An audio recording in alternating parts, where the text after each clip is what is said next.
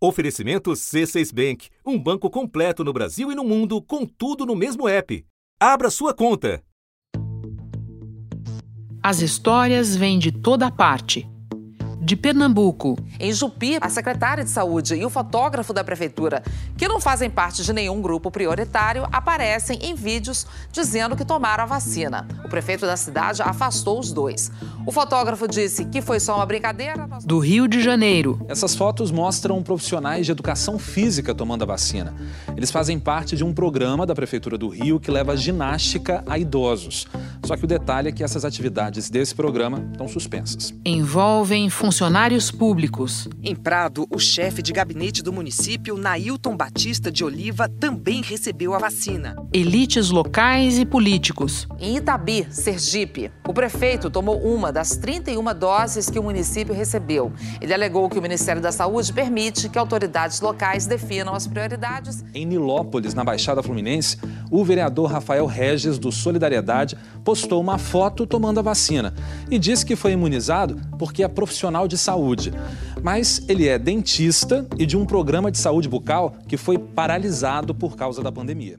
Na hora do flagrante, vale até declaração de amor. No interior de Goiás, o secretário de saúde de Pires do Rio mandou vacinar a esposa. Depois fez uma live para pedir perdão. Foi com o intuito apenas de resguardar e preservar a saúde e a vida da mulher da minha vida.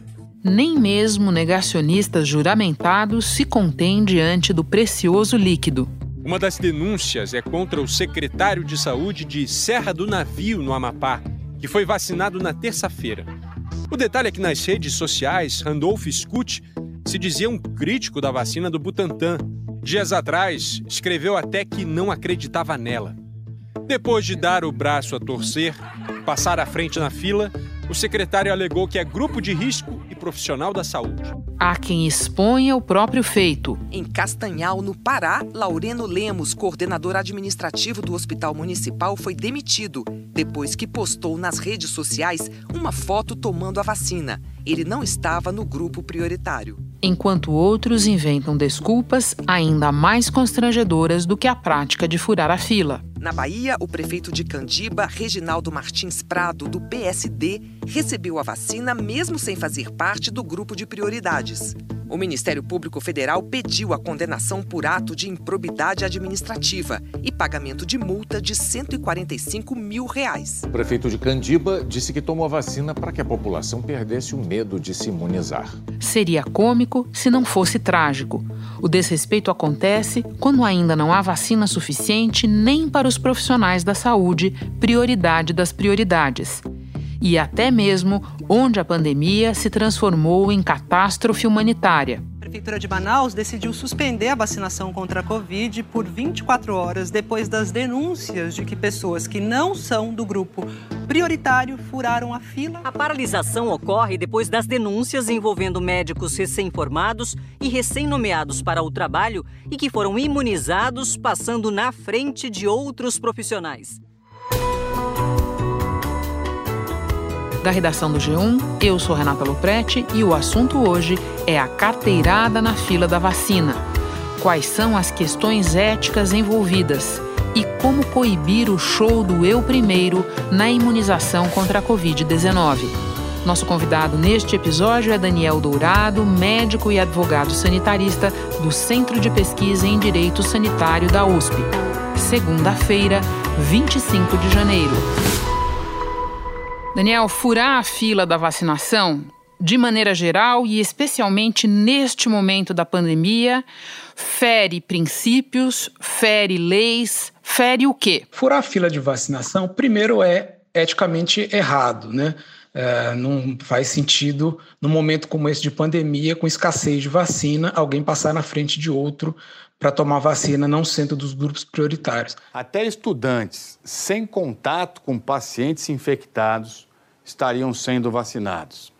E o Ministério Público já está cobrando explicações. Segundo a denúncia, pelo menos 196 estudantes de pós-graduação teriam recebido a vacina, estudantes que, inclusive, estão tendo aula em home office, dentro de casa. Profissionais também, professores ali da Faculdade de Medicina que estão em home office teriam recebido também a vacina em detrimento dos profissionais de saúde que trabalham na linha de frente. Mas, além disso, no meu entendimento, isso confirma configura uh, uma infração de medida sanitária preventiva, que é um crime previsto no Código Penal, no artigo uh, ah, 268, que é quando alguém descumpre uma determinação uh, de uma autoridade pública destinada a, a, a, impedir a propagação de uma doença, no caso, é uma epidemia.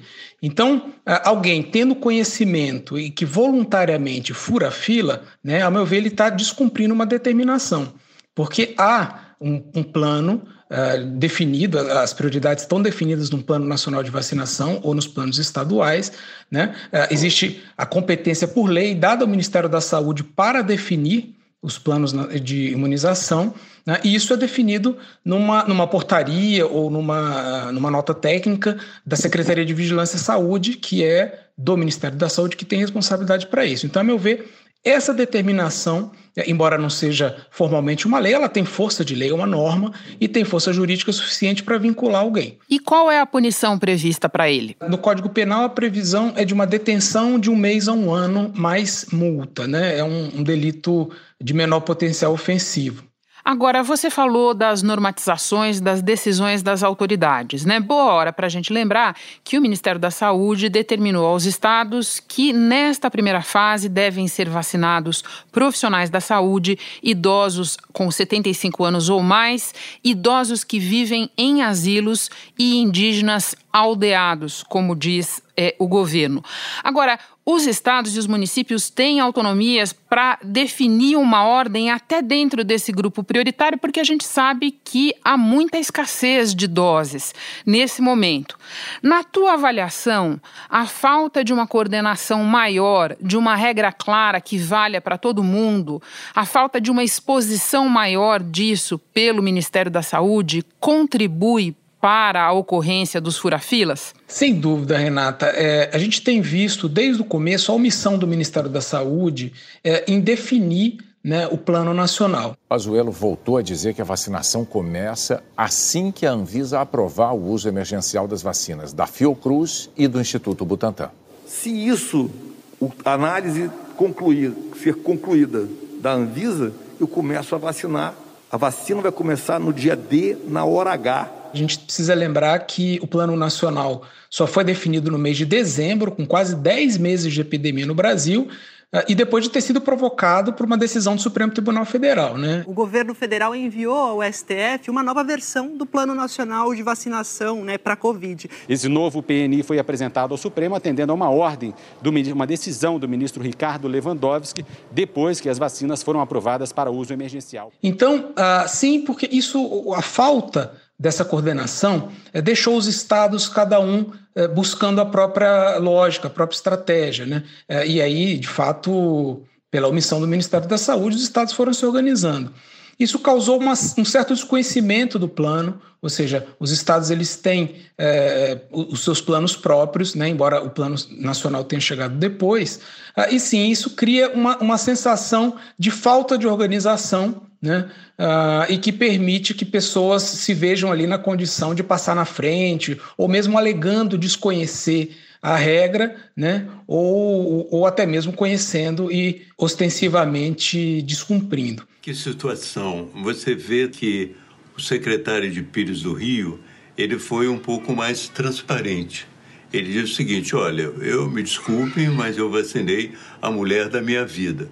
Em outras palavras, a minha vida interessa muito mais do que a vida de vocês. Bom, para entender a importância de não furar a fila, a gente precisa entender primeiro qual é a lógica da definição desses grupos prioritários. Pode nos explicar? A lógica de definição de um grupo prioritário, ela segue uma, uma lógica sanitária epidemiológica, né? Qual é?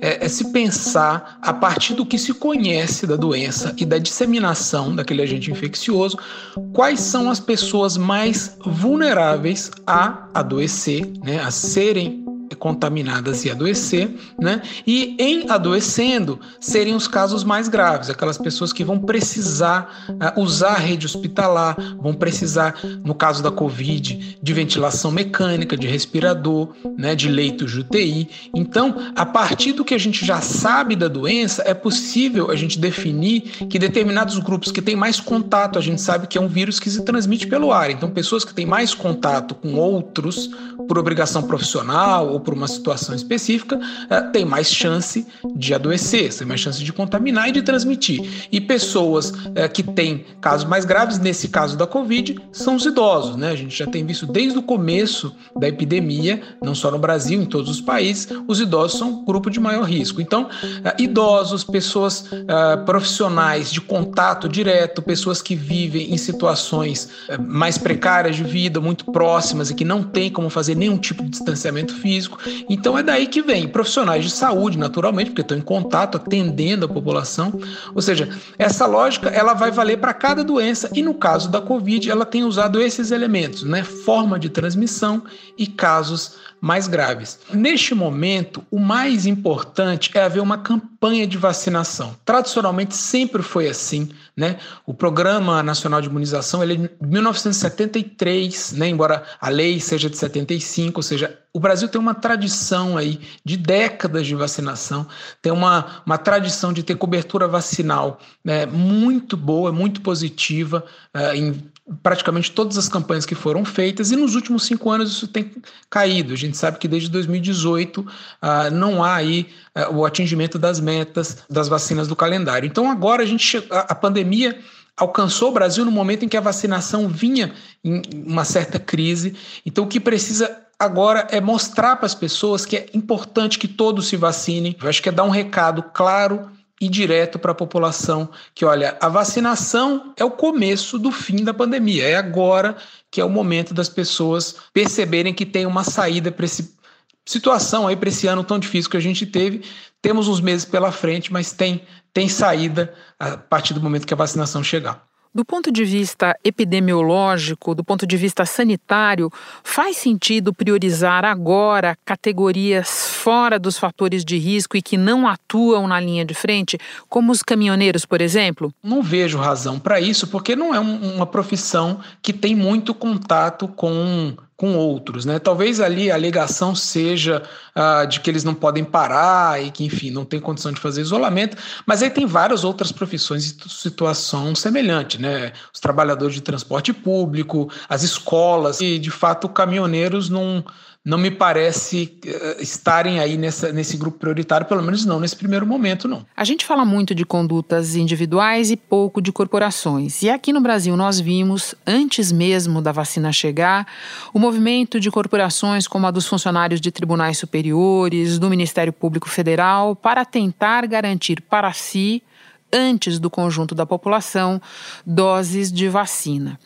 O que é que explica isso? O corporativismo se sobrepõe ao civismo? Isso é um problema que me parece da, da sociedade brasileira. Né? A gente tem essa diferença uh, na forma de ver a solidariedade social Uh, e tem a relação com o que nós temos falado da, de olhar a vacina como um benefício meramente individual. Um grupo de promotores e procuradores quer ter prioridade na vacinação contra a Covid-19.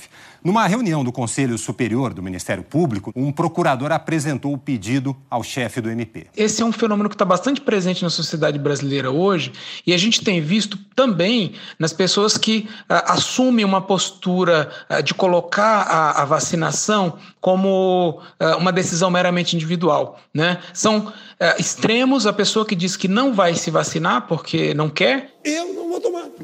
Alguns falam que estou dando um péssimo exemplo. Ô, imbecil!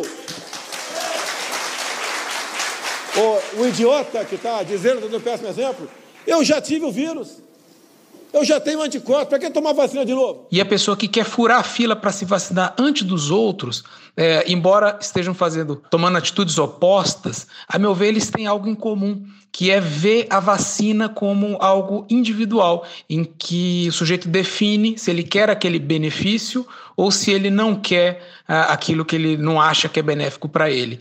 Lamentavelmente, isso se expressa em grupos né, que já têm tradicionalmente benefícios, né, isso eh, infelizmente acontece no Brasil, né, não é só na saúde, não é só na vacina, né? Grupos que têm benefícios e têm privilégios e usam a vacina como mais um desses privilégios, ou seja, estão acostumados a pensar de forma de deter privilégios e aí pensam ali como se fosse algo para si. Uma pergunta de ordem prática: o agente de saúde pode se recusar a aplicar a vacina em alguém que não seja desse grupo prioritário e que apareça na frente dele pedindo para ser vacinado? O agente de saúde ele não só pode, como ele deve se recusar a aplicar a vacina. A norma que define o plano de imunização, que define os grupos prioritários e as ordens uh, em que as pessoas devem ser vacinadas, ela vincula o profissional de saúde, como agente público, ele deve seguir essa regulamentação. Né? Uh, e até mesmo o, o, o, crime cometido pelo agente público, ele é até considerado mais grave, tanto pela infração de medida sanitária, a pena é aumentada de um terço, aquela pena que eu falei, é, se for o agente é funcionário público. Né? E além disso, ainda existe a possibilidade, ainda existe uma interpretação possível do agente estar cometendo o crime de peculato, que é um crime bem mais grave, né? porque ele está ali subtraindo um bem público, que é a vacina, uh, em benefício de outra pessoa. Né? É, essa interpretação eu, eu, dou crédito ao, ao um professor de direito penal, meu amigo Davi Tangerino, que me chamou a atenção para isso, inclusive porque existe uma súmula do STJ dizendo que não se aplica a insignificância para esse tipo de delito, né? É, apropriação de bem público, é, mesmo sendo de pequeno valor, né, é, poderia ser aplicado peculato. Então, para o agente público, ele deve se recusar, porque a, a, incidência, no caso, é até mais, mais gravosa. Né? Agora, estou pensando aqui enquanto você fala, Daniel, o agente de saúde é colocado muitas vezes numa situação muito difícil, porque não raro quem está querendo furar a fila é alguém que de alguma maneira tem autoridade sobre ele ou pode promover algum tipo de retaliação. Então não é simples para ele também, né? É exato. Se acontecer isso, o agente público, aquele que está forçando, eles também está cometendo ele, aí ele sim está cometendo peculato, que está se apropriando do bem público em benefício próprio, né? E além disso, ambos né, podem ser sujeitos a, a, uma ação de improbidade administrativa, que aí já na esfera civil, né, é, não é propriamente um crime, mas é também é, uma, é passível de sanção, é, perda do cargo público, multa, perda de direitos políticos, etc. Então, é, para o agente público é mais grave e ele não deve ser feito nem pelo, pelo agente de saúde que aplica e muito menos pela autoridade que tenta forçar ali a, passar na frente da fila ou passar de família, quem quer que seja. Né? Denúncias envolvendo médicos recém-formados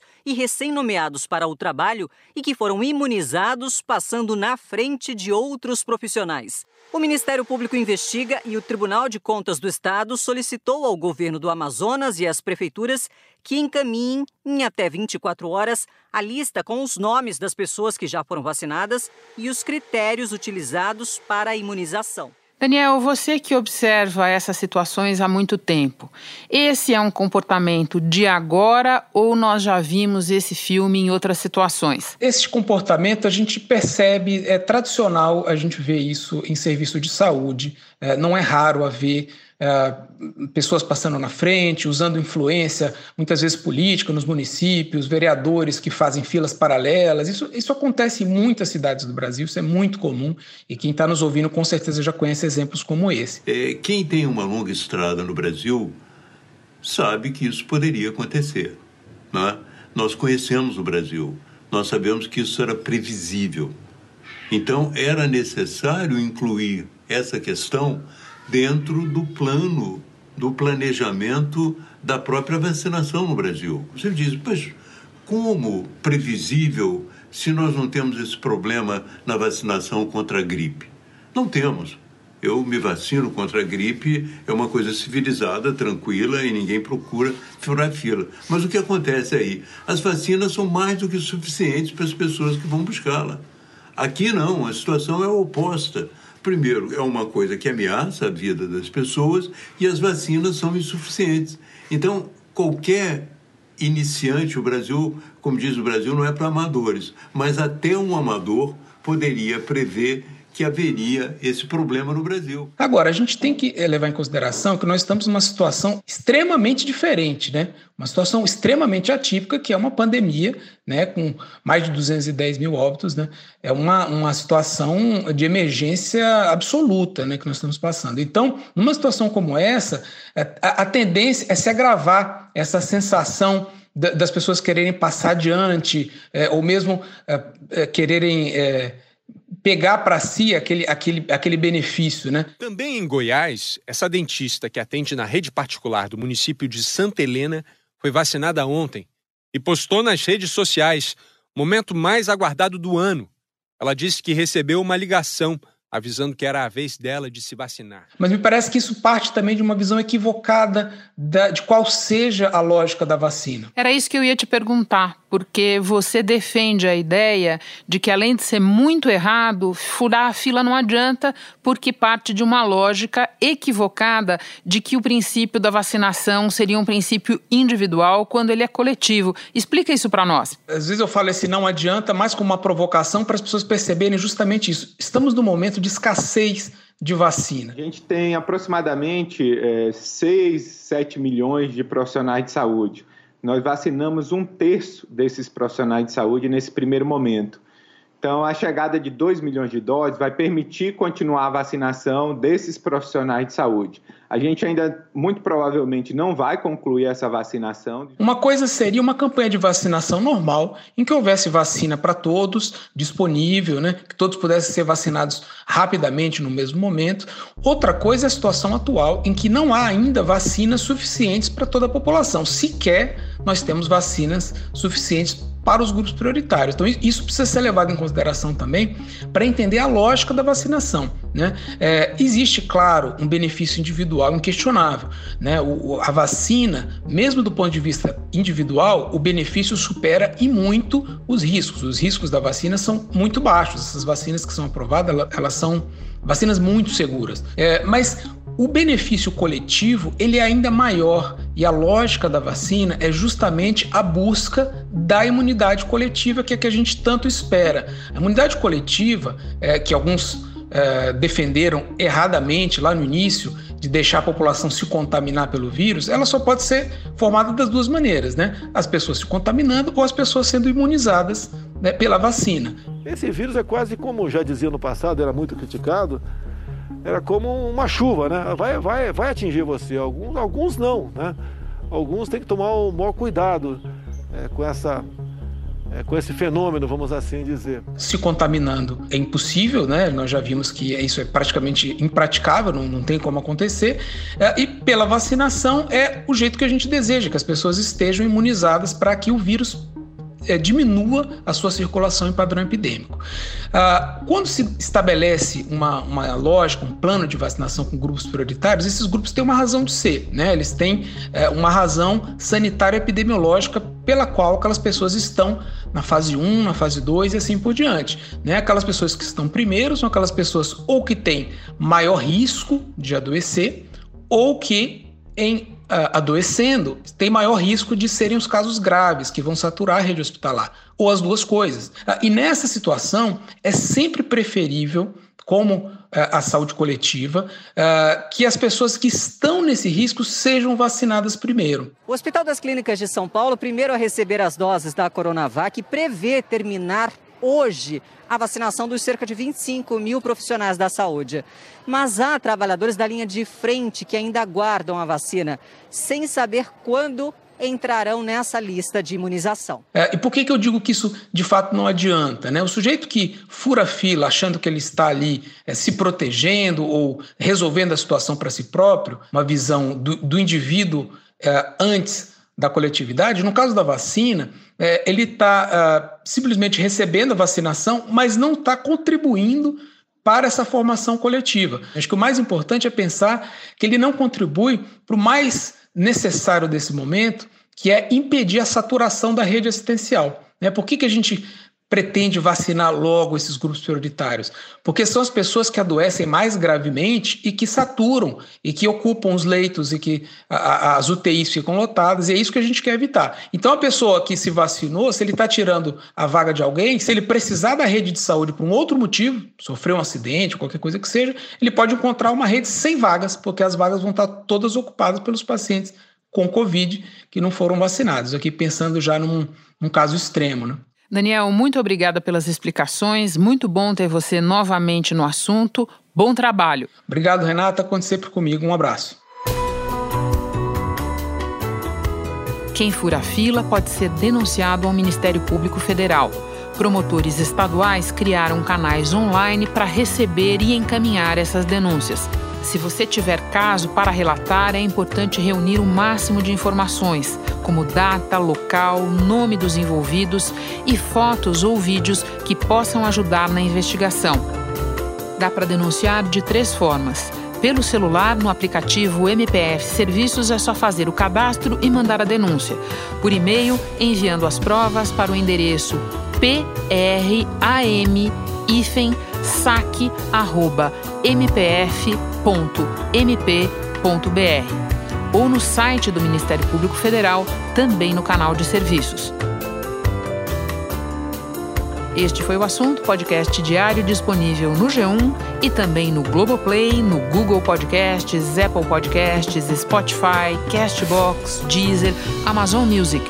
Nas plataformas digitais de áudio dá para seguir a gente e assim não perder nenhum episódio. Eu sou Renata Luprete e fico por aqui. Até o próximo assunto.